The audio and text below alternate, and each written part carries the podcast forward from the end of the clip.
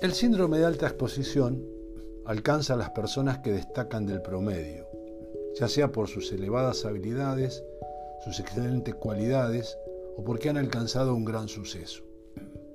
Todos somos únicos en algo, pero la presión social nos empuja hacia el conformismo o la mediocridad. Conformarnos con no salir de los límites socialmente impuestos o resignarnos a no superar los límites que nos autoimponemos. En grupos, sociedades o empresas que promueven principios igualitarios, elevarse por encima de la media se considera políticamente incorrecto, puesto que va contra la cultura dominante. Como resultado, ese perfil de personas despiertan en los demás sentimientos de hostilidad que dan paso a actitudes y comportamientos perjudiciales para intentar hacerlas fracasar. Las instituciones, aunque no en todos los casos, suelen emitir mensajes contradictorios. Explícitamente nos invitan a destacar, a ser genuinos o a diferenciarnos del resto, pero de modo implícito se nos recomienda no sacar la cabeza, ser hipócritas o seguir la corriente mayoritaria de pensamiento, palabra u obra.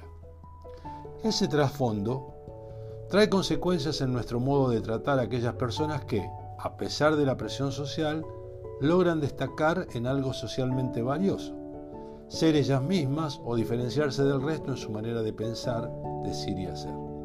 El problema, en realidad, es que las personas que sobresalen pueden ser percibidas como un peligro para el ego de aquellas que no se sientan capaces de volar a su misma altura.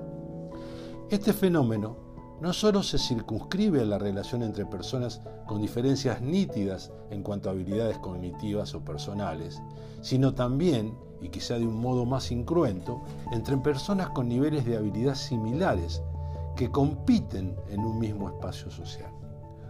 Un típico error en el que se incurre es confundir la humildad con la mediocridad o con el conformismo. Esta asimilación incorrecta de conceptos bien diferentes genera fuertes críticas hacia las personas que hablan de sus habilidades con naturalidad. Se les tacha de soberbias, prepotentes, petulantes, egocéntricas o cualquier otro objetivo que se nos ocurra. Evidentemente, estos adjetivos hablan más del emisor que del receptor. Pero la realidad es que este caldo genera una toxicidad en el ambiente que puede llegar a ser irrespirable si se transmite entre una masa suficiente de individuos frustrados por su propio conformismo o mediocridad. Dos investigaciones realizadas en la Universidad de Waikato y la de Canterbury descubrieron que una cultura matizada por el síndrome de alta exposición en las organizaciones puede generar una disminución del rendimiento promedio de hasta un 20%. El síndrome de alta exposición genera consecuencia en dos dimensiones.